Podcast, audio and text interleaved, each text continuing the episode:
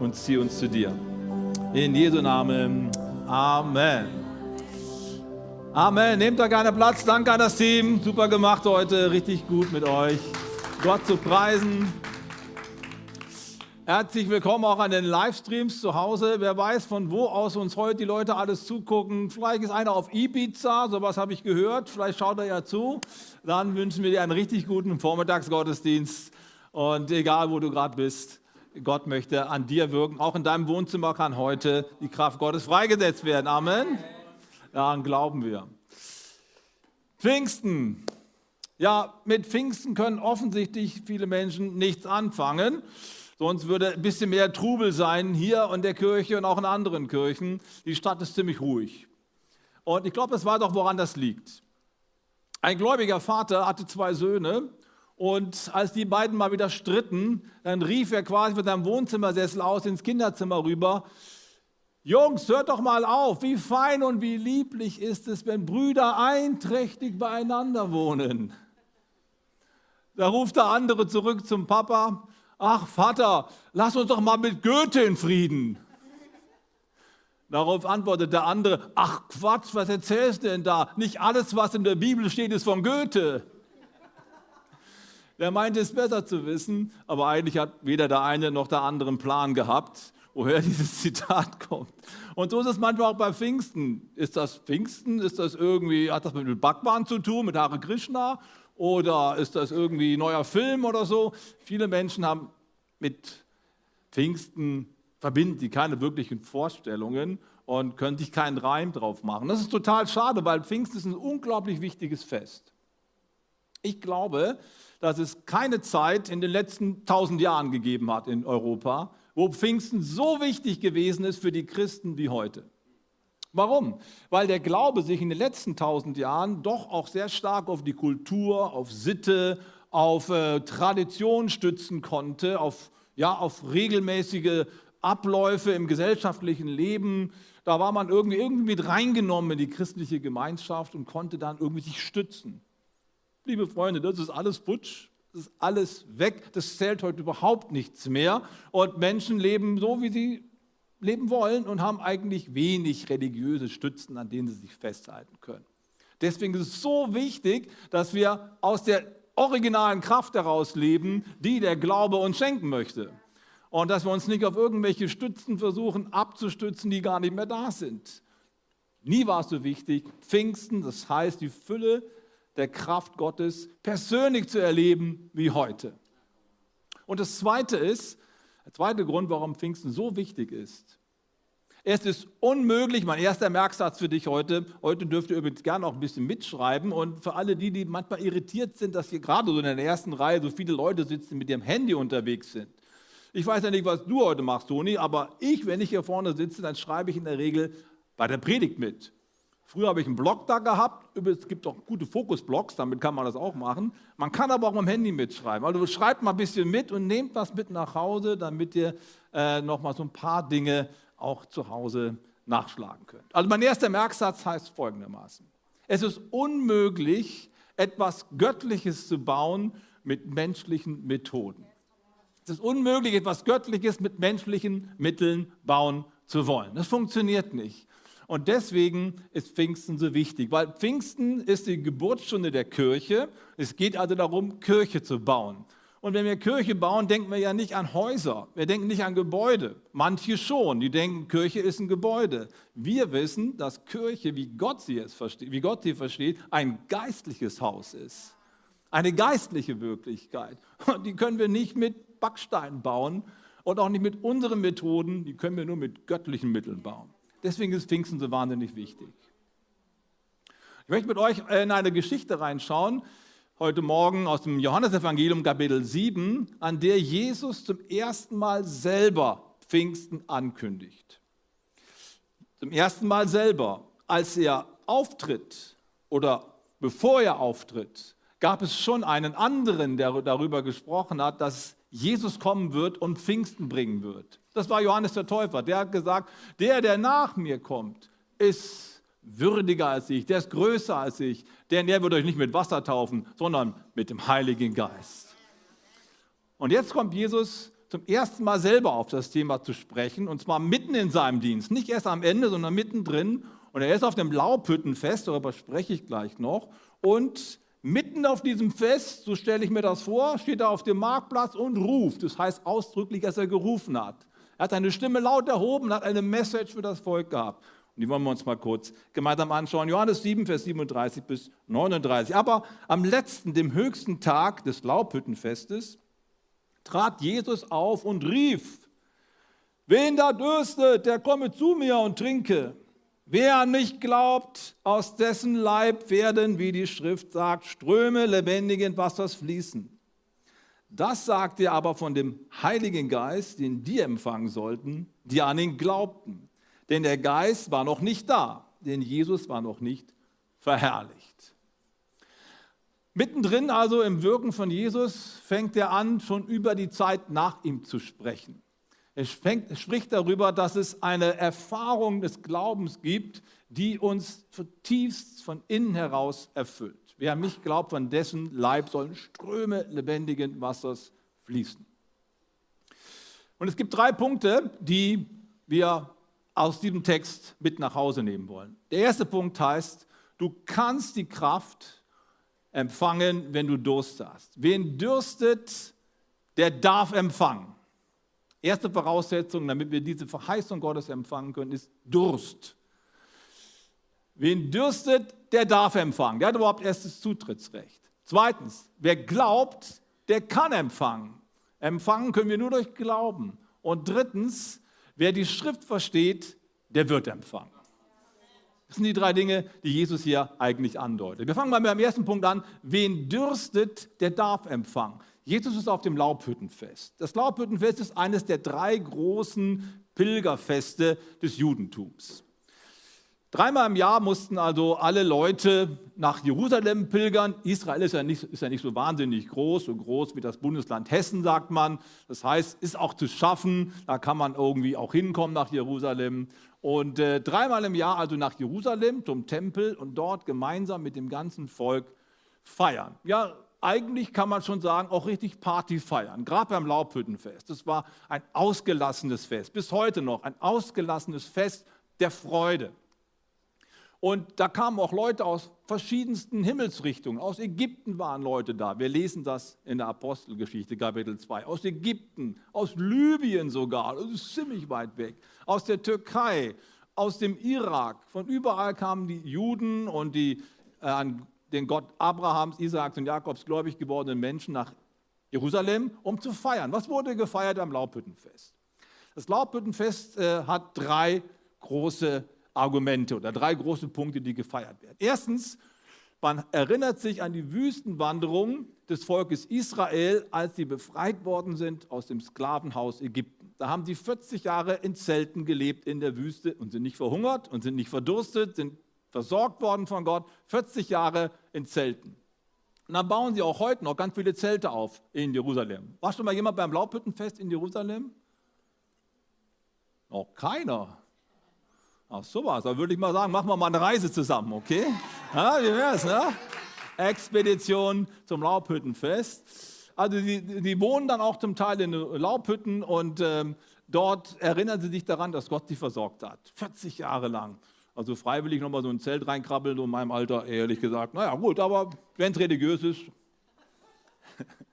Und das Zweite ist, was sie machen, sie erinnern dich daran, und danken Gott dafür, dass Gott im vergangenen Jahr Regen geschenkt hat. Frühregen und Spätregen, sodass sie eine Ernte einbringen konnten. Genauso wie Gott in der Wüste Wasser aus dem Felsen hat kommen lassen, so hat er dieses Land im letzten Jahr gesegnet. Sie danken Gott für Regen. Und das Dritte ist, und das ist sehr, sehr, sehr entscheidend jetzt, es ist eine prophetische Ausschau nach vorne. Das Laubbüttenfest hat so einen Punkt, zumindest war das damals so, heute ist es leider nicht mehr so, weil es ja keinen Tempel mehr gibt, dass man sich an einen messianischen Text erinnerte, im Hesekiel Kapitel 47. Da heißt es mal, dass Gott eine Zeit kommen lassen wird, da wird aus dem Tempel heraus eine Quelle aufbrechen. Das ist kein Wasserschaden, kein Rohrbruch, sondern das ist quasi, Gott schafft, schafft aus eine Quelle im Tempel und das Wasser fließt jetzt raus und weil Jerusalem und der Tempelberg recht hoch ist, 800 Meter hoch, fließt es jetzt ins ganze Land runter. Und überall, wohin der Strom kommt, wird alles gesund, was vorher krank gewesen ist. Selbst das Tote Meer, wo es überhaupt nichts gibt, keinen einzigen Fisch, wird erneuert. Und überall sind plötzlich Fische im, im, Wasser. Also eine Heilszeit, auf die man zugeht, die man sich vor Augen hält beim Laubhüttenfest. Und ähm, die Diener des Hohenpriesters, die wanderten dann quasi morgens runter zum Teich Siloa, haben unten Wasser geschöpft in großen Krügen, in goldenen Krügen, haben die in einer Prozession nach oben getragen, so ein Jesusmarsch ungefähr, und dann in den Tempel rein und haben dann das Wasser links zur Westseite des Tempels, des Altars ausgegossen. Und da waren so Becken aufgestellt, es wurde also nicht auf den Fußboden gegossen, sondern in so Becken rein und dann konnte man Wasser schöpfen. Wasser schöpfen. Das erinnert an Jesaja Kapitel 12, auch ein Heilstext für die messianische Zeit, die kommen soll. Da heißt es, dass Gott ähm, Menschen einlädt, nach Jerusalem zu kommen. Die werden schöpfen aus den Quellen des Heils und sie werden sagen, danke dem Herrn, denn er hat uns erlöst. Und dann gibt es so eine Zeremonie dort, wo dann der Priester das Wasser schöpft. Er schöpft es quasi prophetisch. Und die Juden damals haben so gesagt, die gläubigen Juden, wer die Freude des Wasserschöpfens beim Laubhüttenfest nicht erlebt hat, der hat überhaupt noch nie Freude erlebt. Also sowas Bedeutsames war das. Also sie versuchen etwas symbolisch, sakramental könnte man auch sagen, nachzustellen, was nicht ist, noch nicht ist. Eine prophetische Handlung. Und jetzt tritt Jesus auf, mitten auf diesem Fest und sagt, hey Freunde, das Wasser, was ihr da unten aus dem Teich Siloa geholt habt, das könnt ihr gern da unten lassen. Weil ich bin derjenige, der das wahre Wasser bringt. Und das Zweite ist, ihr braucht doch nicht mehr zum Tempel zu gehen, um dort das Wasser auszugießen, sondern ihr seid der Tempel. Das ist also ziemlich heftig auf zweierlei Weise. Das Erste ist, das ist natürlich ein unglaublicher Anspruch. Denn Jesus sagt, ich bin der Messias, auf den ihr wartet von dem ihr erhofft, dass die Heilsquellen aufbrechen. Hey Freunde, ich bin's. Ich gebe euch das Wasser. Das wissen wir, dass Jesus das immer wieder erhoben hat, diesen Anspruch, und deswegen wurde er später gekreuzigt. Aber das viel revolutionärere ist, dass Jesus sagt, dass das Wasser, wonach sie sich sehen, nicht mehr irgendwie aus dem Tempel hervorbricht, aus einem Gebäude, sondern aus deinem Herzen hervorbricht. Du bist der Tempel. In dir will Gott es tun. Das ist das Großartige, was hier eigentlich ausgedrückt wird. Das bedeutet, Pfingsten hat die Idee, dass aus einem religiösen Symbol eine reale Erfahrung wird. Pfingsten hat die Idee, dass aus einem religiösen Symbol eine reale Erfahrung wird. Darum geht es im Christentum, dass wir fortschreiten von Vorschattungen, von Ahnungen hin zum realen Erleben. Und dieses reale Erleben ist nicht irgendwo an einen Ort gekoppelt, sondern an dein Herz. Das ist das Neue, die neue Qualität des Bundes, den Christus aufrichten möchte. Dass das alles in uns passiert. Dass in uns Ströme lebendigen Wassers aufbringen. Das heißt hier Ströme, nicht Tropfen. Nicht Tropfen, ja. Ich weiß nicht, ob ihr schon mal unter einer Dusche gestanden habt, die getröpfelt hat. Schon mal erlebt, ja? Aber schon ein paar, ja? Old, Old Roll Ranger, nicht wahr, oder? Roll Ranger, da, bei den Roll Ranger gibt es so 20 Liter Säcke, die hängt man da irgendwie oben hin und dann macht man da den, den, dreht den Hebel runter, da kommt so ein bisschen Wasser runter. Ja? Und wenn du da duschst, dann musst du dich echt ranhalten, dass du das schnell schaffst, bevor das Wasser weg ist. Ja? Habe ich schon ein paar Mal erlebt ähm, und in England war ich mal auf so Camps, so christlichen Camps, da war richtig was los, geistlich. Aber die Infrastruktur war eine absolute Katastrophe. Und die Toilettenanlagen, lass uns mal was anderem reden und die duschen. Ich gehe fröhlich zum ersten Mal dort rein, seife mich ein, mache das Ding auf äh, und es tröpfelte. Es tröpfelte, das ist nicht schön, ja. Und jetzt stell dir mal vor, jetzt die Brause an und Vollgas, ja. Wunderbar. Das ist es, was Jesus sagen möchte. Ströme lebendigen Wassers. Nicht nur Tropfen, nicht nur so ein bisschen so, so Weihwasser hier. Komm, kannst auch mal was haben, sondern richtig, wow, ich bin voll in der Dusche Gottes. Das ist kraftvoll, das ist schön. Ist das gut, ja? Halleluja. Darum geht es bei Pfingsten eigentlich. Und die erste Voraussetzung, dass wir das empfangen können, ist Durst. Das Laubhüttenfest ist ein Fest des Durstes. Diese prophetische Handlung. Sie schreien zu Gott, lass doch den Messias kommen. Sie beten zu Gott, lass diese Heilszeit anbrechen. Du hast sie versprochen, lass sie kommen. Das ist so das religiöse Empfinden an diesem Tag, als Jesus auftritt. Und diese, diesen Durst nach mehr von Gott, den braucht es ganz dringend. Und ich möchte dich heute Morgen so ein bisschen herausfordern. Wie sieht es aus mit diesem Durst nach mehr? Nach der realen Kraft des Heiligen Geistes. Die ganze Geschichte der Pfingstbewegung, zu der wir ja auch gehören, basiert auf diesem Element, dass jemand richtig Durst hatte und ganz viele Menschen Durst bekommen haben. Ich will ganz kurz erzählen. In Azusa Street 1906, als die Pfingstbewegung angefangen hat, ging es folgendermaßen zu. Ein einäugiger, schwarzer, armer Prediger, mit dem wirklich nun überhaupt niemand gerechnet hat, bekam Kenntnis davon, dass es Pfingsten gibt und dass Pfingsten ein Fest der Fülle ist und dass Gott uns einen Geist schenken möchte und wir aus diesem Geist heraus ganz anders leben können. Er hat einen derartigen Durst bekommen, dass er gesagt hat, es ist so mühsam, mein Predigtdienst, wir strecken uns aus, wir machen geistliche Übungen, oh, ist schwer. Wenn es das wirklich gibt, real life, ich will es unbedingt haben. Und just zu diesem Zeitpunkt, als er diese Entdeckung machte, weil er die Predigt von irgendjemand gehört hat, hat er einen neuen Job angeboten bekommen. In LA, in Los Angeles. Da ist er dann hingefahren dachte sich, ich weiß schon, was meine erste Antrittspredigt sein wird. Ich spreche über Pfingsten. Ja, und dann hat er sich da hingestellt, die neue Gemeinde, oh, der neue Pastor ist da, super, mal schauen, was er so sagt. Dann stellt er sich vorne hin und sagt, hey Freunde, ich habe eine tolle, tolle Botschaft für euch. Pfingsten ist real. Zeichen und Wunder sind verheißen. Du kannst sogar in anderen Sprachen sprechen, so wie am ersten Pfingsttag. All das ist für uns vorbereitet von Gott. Lasst uns durstig sein und uns danach ausstrecken. Und seine Gemeinde, das ist die erste Predigt, müsst ihr euch mal vorstellen. Die guckt ihn an. Hä? Wen haben wir uns denn da gehangelt? Was ist das für ein Typ? Weil er hat es selber noch gar nicht erlebt gehabt. Der hat von Sachen gesprochen, die er noch gar nicht kannte. Aber er hat so einen Durst gehabt, das muss es etwas geben, lass uns auf die Knie gehen und beten. Und die Gemeindeleiterin, das war in dem Fall eine Frau, hat gesagt, weißt du was, wir gehen nicht auf die Knie, aber du kannst rausgehen. Die haben ihn sofort rausgeschmissen, also nach dem ersten Predigtdienst sofort gekündigt. Ich würde sagen, alles richtig gemacht, ne? Jetzt sitzt der arme, alt, äh, alt war er noch nicht, aber der arme, einäugige, arme Prediger, der in der Stadt niemanden kannte, sitzt auf der Straße, ist draußen. Und ein mitleidiger Bruder der Kirche sagt, ach weißt du was, du bist mal rausgeflogen aus meiner Kirche, aber ich habe noch ein Zimmer für dich. Dann ging er dort in das Zimmer und hat wochenlang gebetet, hat gesagt, Gott, ich habe doch keinen Unsinn geredet, ich habe doch, hab doch diese Botschaft gehört, dass es möglich ist, ich habe doch nichts falsch gemacht, bitte erbarm dich und tu etwas. Nach vielen Wochen bekam er eine, eine, bekam eine Einladung zu einem anderen Bruder dieser Kirche zu gehen, der krank geworden war, ziemlich krank, er war richtig schlecht drauf. Und der hatte sich an diesen Mann erinnert, der hat doch von Zeichen und Wunder geredet und so, der ist zwar rausgeflogen, aber mir geht es so schlecht, ist mir egal, Hauptsache ich werde gesund. Komm mal bitte. Dann ist er zu ihm gegangen, hat ihm die Hände aufgelegt, lieber Bruder Lieb, im Namen von Jesus Christus spreche ich dir Heilung zu. Schakalaka, zack, der Mann steht aus dem Bett auf, das Fieber ist weg, er ist total fit und ist total begeistert. Wow, das funktioniert. William, du hast, du hast recht.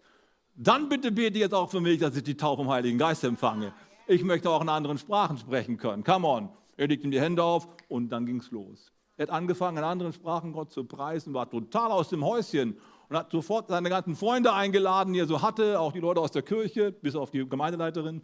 Die kamen dann alle ins Wohnzimmer, gepackt voll. William Seymour predigt immer noch das, was er selber nicht erlebt hat. Und an diesem Abend fällt die spätere Frau von William Seymour als Klavierspielerin vom Hocker runter und wird getauft mit Geist und Kraft und liegt am Boden und kann nicht mehr. Naja, lange Geschichte, das Ding explodiert. Innerhalb weniger Tage waren so viele Leute da, die Veranda ist eingebrochen, weil es äh, zu viele Menschen darauf gab. Die mussten in die Azusa Street ziehen und haben dort in so einem alten Schuppen quasi Gottesdienste angefangen. Innerhalb weniger Tage und Wochen sind Tausende gekommen. Und wie beim Pfingstfest, nicht nur aus der Umgebung, aus Ägypten, ne, aus Libyen, aus der Türkei, aus dem Irak, die kamen von Europa, die kamen von Südamerika, die wollten das alle kennenlernen. Es war ein riesiger Hunger da damals. Und jetzt stellt euch mal vor, das hat mal null angefangen, 1906. Heute gibt es 650 Millionen Christen. die diese Erfahrung gemacht haben auf der Welt. Das ist mehr als ein Viertel der gesamten Christenheit. Du fragst dich, komisch, dass ich davon nichts mitbekomme. Ja, dein Pech, du wohnst im falschen Kontinent. In Südamerika sind vielleicht 20 Prozent aller Katholiken Pfingstler. Und bei uns 0,01 Prozent. Nur mal so als kleiner Vergleich. Es ist unglaublich. Es hat alle konfessionellen Grenzen übersprungen, weil überall auf der ganzen Welt Menschen Hunger hatten, Durst hatten, wenn es mehr gibt. Ich will the real thing. Ich möchte nicht mehr in meiner eigenen Kraft etwas bauen, was eigentlich göttlich ist. Ich brauche die Kraft Gottes. Das hat sich durchgesetzt. Das ist eigentlich einmalig in der Kirchengeschichte. Es ist nicht irgendwie hier Pfingstbewegung super, sondern es ist ja international und interkonfessionell. Es hat nichts mehr mit irgendeiner Konfession zu tun. Habt ihr den Gedanken? Es braucht Durst. Du darfst empfangen, wenn du Durst hast. Du kannst empfangen, wenn du Glauben hast. Das ist der nächste Punkt. Glauben. Wer mich glaubt, wie die Schrift sagt, der wird empfangen. Was ist Glaube in diesem Zusammenhang? Schau mal, mit dem Durst ist es eigentlich nicht so schwierig. Warum? Die meisten Menschen, die ich kenne, haben Durst nach Leben. Ist irgendjemand hier, der sagt, ich möchte ein gutes Leben haben, ich möchte ein erfülltes Leben haben, ich möchte mal so richtig verliebt sein und, äh, und richtig die Freude haben und alles Mögliche. Also jeder von uns sehnt sich doch nach einem erfüllten Leben, oder nicht? Es ist nicht so schwer, dass man Sehnsucht hat nach einem besseren Level, nach einem Mehr an Freude und Kraft. Das Problem ist nur, wenn du es nicht in der Kirche erlebst, ist die Gefahr sehr groß, dass du dir diesen Durst woanders stillst. Und wisst ihr, das ist mein großer Jammer als Pastor. Ich sehe so viele Menschen, die mal begeistert anfangen, mit dieser Anfangserfahrung, kommen zum Glauben, sind gut dabei und nach zwei Jahren ist das erste Feuer runtergebrannt. Und wenn dann nicht nächste, das nächste Level kommt, dann passiert häufig Folgendes, dass sie sich ihren Lebensdurst woanders anfangen zu stillen, weil Gott irgendwie nicht weitergeht mit ihnen. Es verbraucht sich so was man erlebt hat. Es bräuchte eigentlich dringend neue Erfahrungen, die neue Ebene, den neuen Level, neue Erfahrungen mit Gott. Und wenn die nicht kommen, dann fängst du an, woanders zu gucken. Und dann bleiben viele Leute weg. Manche verlieren sogar ihren Glauben, weil es nicht weitergeht. Durst ist nicht das Hauptproblem, sondern Glauben. Glauben, und ich möchte Glauben heute mal so definieren, Glaube als die Fähigkeit festzuhalten nicht loszulassen, dran zu bleiben. Glauben hat was mit Vertrauen zu tun, mit Angeloben, da kommt es eigentlich her. Ich halte mich an ihm fest, egal was kommt. Es gibt einen, einen Text, der im Alten Testament steht, der das sehr gut zum Ausdruck bringt. Er sagt der Prophet Jesaja zu einem König namens Ahas: Wenn du nicht glaubst, dann bleibst du nicht. Was war die Situation?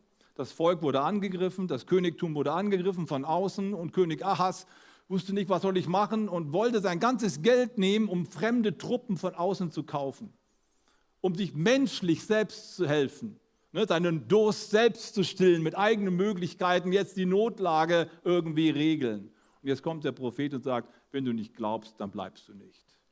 Das bedeutet, du kannst menschliche Mittel jetzt anwenden, um deinen Durst, deine Notlage zu stillen aber es wird dir nichts helfen. Nur wenn Gott eingreift, wenn du ihm vertraust und die Füße stillhältst, nicht wegläufst, sondern dran bleibst, dann wirst du erlöst, dann wirst du gerettet werden. Du brauchst die Fähigkeit zu glauben, festzuhalten und nicht aufzugeben. Ich habe jetzt gestern eine interessante Statistik gelesen äh, in der Zeitung. Da ging es um die Frage, warum treten so viele Menschen aus der Kirche momentan aus? Es gibt da zwei zwei Theorien. Die erste Theorie ist, naja, die Kirche ist nicht auf der Höhe der Zeit. Ne, in ihren moralischen Vorstellungen, in ihrer Struktur, wie die aufgebaut ist, Mitbestimmungsrechte, irgendwie im Mittelalter hängen geblieben, nicht auf der Höhe der Zeit. Und wenn das nicht anders wird, haben die Leute keinen Bock mehr drauf. Erste Theorie, deswegen gehen viele weg. Diese Theorie ist nicht besonders stichhaltig, weil die andere große Kirche in Deutschland, die macht all das. Ne, die hat sich längst aus dem Mittelalter verabschiedet, hat alles umgesetzt, was die Gesellschaft fordert, im moralischen Bereich, im strukturellen Bereich und so weiter. Das ist die evangelische Kirche. Die hat es alles. Und treten da weniger aus? Nein, auch nicht. Deswegen die zweite Theorie ist, es treten nur die Leute aus, die gar nicht glauben. Die einfach da, sind halt da reingeboren worden und irgendwann wird es irgendwie, ja, öffentliche Stimmung ist dagegen, irgendwie ist es uncool, dabei zu sein. Ich glaube sowieso nicht, also trete ich aus. Das klingt jetzt ein bisschen gemein, ne? aber es gibt folgende Studie. Eine Umfrage hat ergeben, Allensbach-Institut, nur 23 Prozent der katholischen Christen glauben überhaupt an das Evangelium. 23 Prozent glauben an das Evangelium, so wie es in der Bibel steht, und sind deswegen in der Kirche, weil sie den Kern des Glaubens haben. Und bei den Evangelien sind es nur gerade 12 Prozent. Jetzt kommt diese zweite These. Die Leute, die gehen, die haben gar keinen Glauben. Sondern die sind irgendwie die Ecken an, weil es irgendwie auch blöd ist und viele Fehler auch passieren. Was soll ich noch in dem Laden? Wenn du nicht glaubst, dann bleibst du nicht. Wirklich gläubige Leute verlassen die Kirche niemals. Vielleicht wechseln die die Gemeinde. Ja, das schon. Man kann auch die Konfession wechseln, aber die Kirche kannst du niemals wechseln. Wenn du glaubst, dann bleibst du. Wenn du willst, dass das Reich Gottes kommt und du suchst ja nach einem Umfeld, wo das möglich ist, dann haust du nicht einfach ab. Verstehst du den Gedanken? Das ist so wichtig. Es kommen zwei wichtige Lehrsätze, die ich dir gerne mit nach Hause geben möchte. Ja? Das erste bedeutet, Glauben Glauben ist der Verzicht auf eigene Lösungen und die Bereitschaft, auf Gott zu warten. Sehr wichtig. Glauben ist der Verzicht auf eigene Lösungen. Ich habe Durst. Ich möchte mehr Erlebnisse machen, mehr Erfahrungen machen. Wenn ich es in der Kirche nicht kriege, gehe ich woanders hin. Glauben heißt, dass ich auf meine Möglichkeiten verzichte und auf Gott warte. Das erfordert echt auch eine besondere Haltung. Ne? Das Warten können. Glauben heißt auch warten können. Und das Zweite ist, warten können kannst du nur, wenn du permanent dranbleibst am Bekenntnis des Glaubens. Wenn du dir den Glauben immer wieder vor Augen hältst und sagst, ich glaube, dass Jesus treu ist. Ich glaube, dass was er mir verheißen hat, auch tatsächlich geschieht. Deswegen kommt mein zweiter Satz, der heißt so, wenn du keine Bekenntnisse mehr sprichst, verdunkeln sich deine Erkenntnisse. Wenn du keine Bekenntnisse mehr sprichst, verdunkeln sich deine Erkenntnisse. Glauben ist nicht einfach nur so ein Gefühl, Glauben ist eine Haltung, ein Festhalten an Dingen, die ich noch nicht habe. Glauben ist das, was ich noch nicht habe, als wenn ich es habe. So definiert es einmal der Hebräerbrief. Glauben ist das feste Rechnen mit dem, was man nicht sieht. Das brauchen wir. So wichtig. Wenn du keine Bekenntnisse mehr sprichst, verdunkeln sich deine Erkenntnisse. Glauben. Du kannst empfangen, wenn du Glauben hast, wenn du dran bleibst. Und das dritte ist, wie die Schrift gesagt hat. Die Schrift spielt eine fundamentale Rolle beim Empfang dessen, was Christus uns verheißen hat. Lass uns kurz mal darüber nachdenken. Jesus sagt, wer an mich glaubt, wie die Schrift gesagt hat, von dessen Leibe werden Ströme lebendigen Wassers fließen. Wie ist das gemeint, wie die Schrift gesagt hat? Meint Jesus jetzt Glauben biblischen Glauben, so wie ich ihn eben erklärt habe, also das Dranbleiben, das Festhalten, das nicht loslassen, so als Haltung, oder sind hier konkrete Verheißungen gemeint, an denen man festhalten soll? Wer an mich glaubt, wie die Schrift gesagt hat, bezieht sich dann auf eine Verheißung, wie beim Laubhüttenfest, die sich noch nicht erfüllt hat, die aber möglich ist zu empfangen. Und diese zweite Variante möchte ich heute mal hervornehmen und unterstreichen. Glauben bedeutet, also Glauben, wie die Schrift gesagt hat, bedeutet, dass es zu meinem subjektiven, zu meiner subjektiven Glaubensenergie eine objektive Schubkraft dazu kommt. Glauben ist eine grundsätzliche Haltung, ich glaube, dass Gott gut ist, oder? Da brauche ich nicht unbedingt einen Bibelvers dafür. Das glaube ich auch so. Ich sehe die Schöpfung an, wie Gott alle versorgt. Jesus sagt einmal, schaut euch mal die Vögel des Himmels an, die sehen nicht, sie ernten nicht. Gott ernährt sie doch und glaubt doch. Ich kann auch ohne die Bibel glauben, dass Gott gut ist. Wenn ich mir einfach die Schöpfung anschaue und wie Gott ist und so geht. Glaube ist eine subjektive, eine subjektive Haltung. Damit sich eine subjektive Haltung zu einer Erfahrung weiterentwickelt, brauche ich einen konkreten Zuspruch brauche ich eine, ja, brauche ich einen, brauche ich einen, brauche ich einen Zielpunkt, auf den sich der Glaube konzentriert. Und dieser Zielpunkt ist das, was Gott uns im Wort Gottes zuspricht. Also Glaube und Verheißung muss zusammenkommen, dass daraus etwas an Erfahrung freigesetzt wird. Glaube als Haltung und Verheißung müssen zusammenkommen und dann kann Erfahrung geschehen. Habt ihr den Gedanken? Und darum geht es. Ähm, und das sagt uns der Römerbrief in Kapitel 10, das ist ein ganz bekanntes Wort. So kommt der Glaube aus der Predigt, die Predigt aber kommt durch das Wort Christi. Der Glaube kommt aus der Predigt und die Predigt aus dem Wort Christi. Also alles, was wir predigen, bekommt seine eigentliche Schubkraft nicht aus der Performance des Predigers, sondern aus der Verheißung des Wortes. Deswegen muss Glaube und Wort zusammenkommen und dann kann eine Erfahrung äh, daraus entstehen. Wie ist das jetzt in Bezug auf den Heiligen Geist? Wie kannst du die Fülle, von der wir hier sprechen, empfangen? Du brauchst dazu ein Überführtsein vom Wort Gottes selbst, das Gott es an dir tun möchte. Als ich zum Glauben gekommen bin, das ist jetzt schon fast 40 Jahre her, Leute, ich kann es fast selber gar nicht glauben, da war ich 19, ne? jetzt noch nächstes Jahr sind es 40 Jahre, unglaublich, oder? Gisela, Wahnsinn, ne? Wo ist die Zeit geblieben? Da war ich 19, ich komme zum Glauben, es war eine unglaubliche Erfahrung und dann hörte ich, es gibt diese Fülle des Heiligen Geistes, streck dich danach aus. Wo wir es heute auch im Lobpreis hatten, streck dich mal aus danach. Und ich habe mich ausgestreckt, habe gebetet, aber es ist einfach nichts passiert.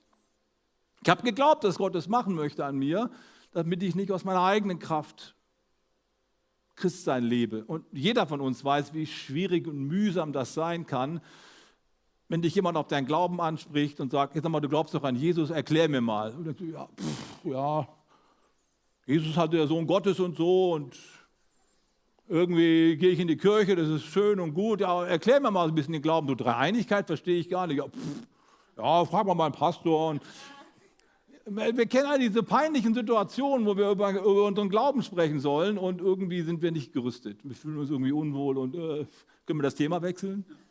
Schon mal erlebt? Ich schon. Und so ging es mir am Anfang meines Christseins. Ich wollte schon über Jesus reden, aber ich hatte irgendwie, es floss einfach nicht, es war trocken. Ich wollte das unbedingt erleben. Und dann kam dieser Sonntag, ich habe davon schon ein paar Mal erzählt, aber lasst euch nicht verdrießen. Ja. Dann kam dieser Sonntag im Herbst 1983. Ich sitze an meinem Frühstückstisch, ich mache mich fertig für den Bauernhof, ich war damals der Student, musste ein Praktikum machen. Kühe melken, halb sieben antreten, mein Freund. Also habe ich ziemlich früh da gesessen und habe mir mein Ei gekocht. Das Ei war jetzt sehr wichtig. Ich habe mir mein Ei gekocht, es war Sonntag, Frühstücksei. Und klopfe dazu mein Ei auf und dann lese ich in der Bibel folgenden Text. Pass mal auf. Lukas Kapitel 11. Ich sage euch aber auch, bittet, so wird euch gegeben. Suchet, so werdet ihr finden. Klopft an, so wird euch aufgetan. Wo bittet unter euch ein Sohn den Vater um einen Fisch und der gibt ihm statt des Fisches eine Schlange? Oder gibt er ihm, wenn er um ein Ei bittet, einen Skorpion? Wenn nun ihr, die ihr böse seid, euren Kindern gute Gaben zu geben wisst, wie viel mehr wird der Vater im Himmel den Heiligen Geist denen geben, die ihn bitten? Uh, ich, ich lese das Wort, guck mal mein Ei an, denke mir, come on. Irgendwas passiert hier. Und genauso war es. Mein subjektiver Glaube verband sich mit der objektiven Verheißung. Ich dachte, wow, das ist alles wahr, das stimmt wirklich.